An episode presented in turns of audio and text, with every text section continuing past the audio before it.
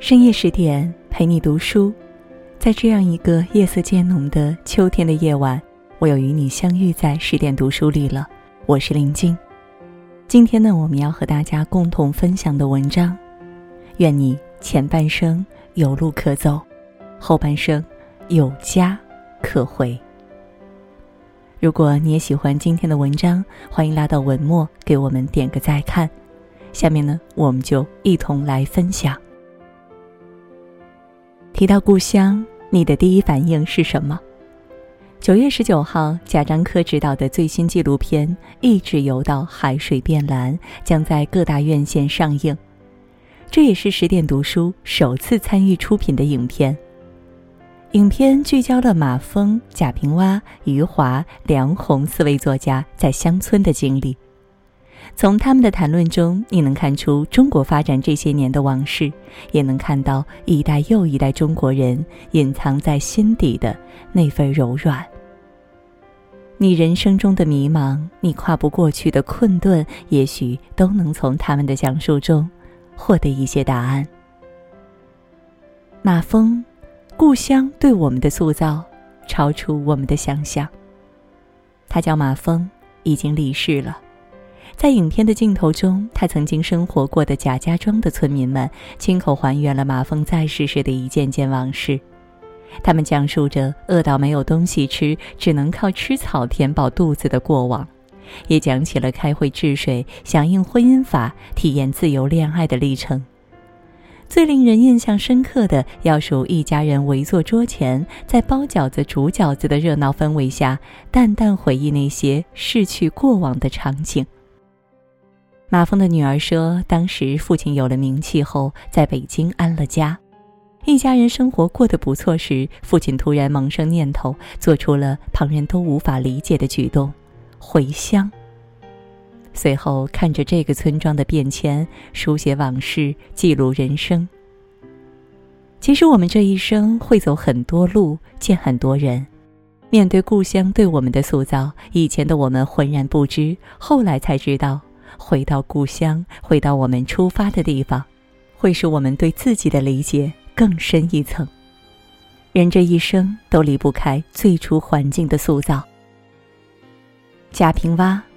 故乡是灰暗的青春，也是中年的补给。人们常说，远行是少年与世界交手的第一场仗，对贾平凹来说也不例外。出生于一九五二年的他，经历了社会的巨大动荡。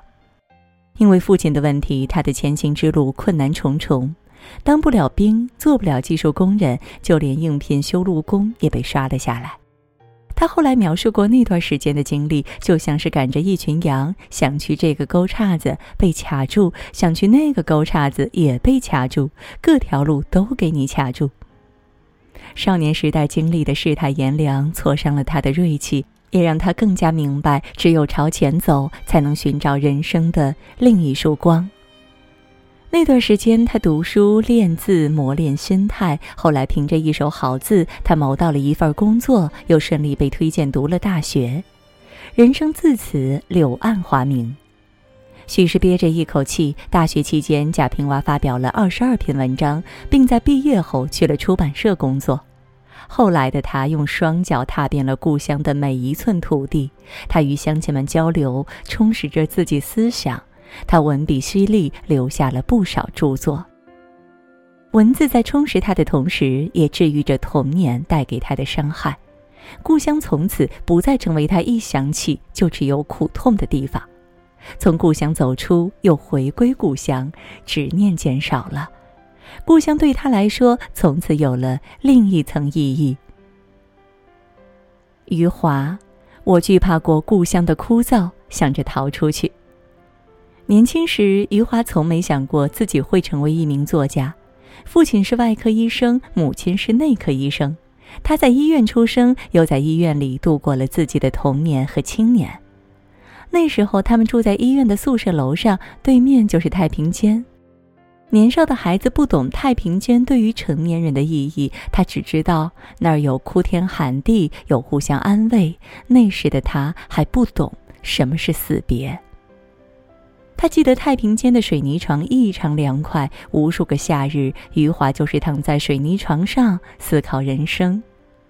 后来阴差阳错般的巧合，长大后的他成了牙科医生。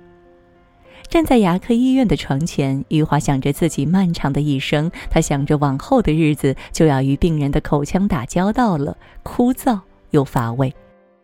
看着街头走来走去的文化馆的人，余华动了心思，他想去那儿上班，想去过不一样的生活。于是他开始了自己的写作，开始给各大出版社投稿。少年意气风发之时，他本想靠着写作一步登天，却没想到首先面临的就是大量的退稿、修改、再退稿。他已经记不清到底被退回多少封稿件，只记得那阵子非常颓靡。直到他收到一个从北京打来的电话，通知他前去改稿，这一去一返就是将近一个月。小小的县城轰动了，他是县城里第一个被邀请去北京改稿的人。他去文化馆工作的愿望也实现了，就这样从自己胡乱投稿到别人前来约稿，余华出名了。慌乱的青春以这种形式收尾，年少的梦想以新的方式拉开。从此，中国文坛里冉冉升起了一颗新星。梁鸿长大后，我才真正读懂了故乡的父亲。提起梁鸿，就不得不提起他的父亲。很长一段时间里，梁鸿对工作充满怀疑，觉得自己离真实的生活越来越遥远。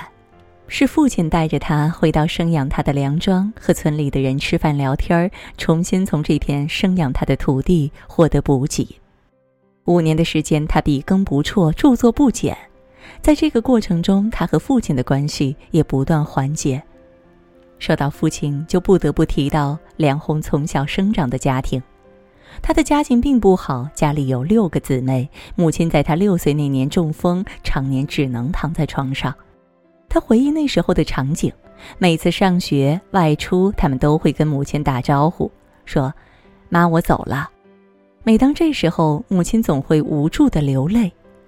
就这样，养活一大家子的压力就落在了父亲的肩上。除了伺候母亲，父亲还得照顾孩子，外出拼命打工，赚取孩子们的口粮费和学费。因为家里实在穷得揭不开锅，有阵子梁红交不起学杂费，只能站在教室外面上课。父亲得知后，就带着他满村子借钱。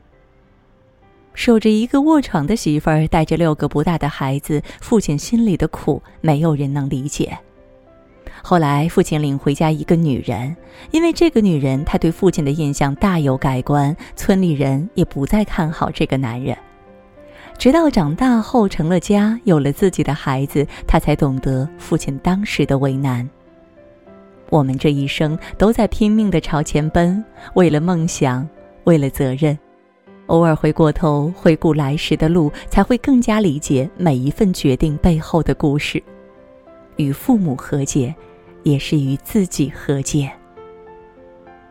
这部影片的片名《一直游到海水变蓝》，来自余华的一段对白。小时候，我每年夏天都在海里游泳。有一天，我一直游，我发现自己进入了一个海流。我知道我不能挣扎，只能跟着海流走，一直游到海水变蓝。贾樟柯说，之所以选择他来做电影的标题，是因为他觉得这是一个海洋版《愚公移山》的故事。它是一代又一代人的接力，接力的目的是想改变生活环境，改变生存处境。为了达成这个目标，历经艰难，依旧百折不挠。九月十九号，这部跨越了七十年的影片就要上映了。趁着假期，趁着空闲，别忘了带着家人一起重温过去那几代人的故事，一起回忆那些我们共同演绎的经历。好了，今天的文章和大家分享到这儿。更多美文，请你继续关注十点读书，也欢迎把我们推荐给你的朋友和家人，一起在阅读里成为更好的自己。也祝各位晚安，好梦。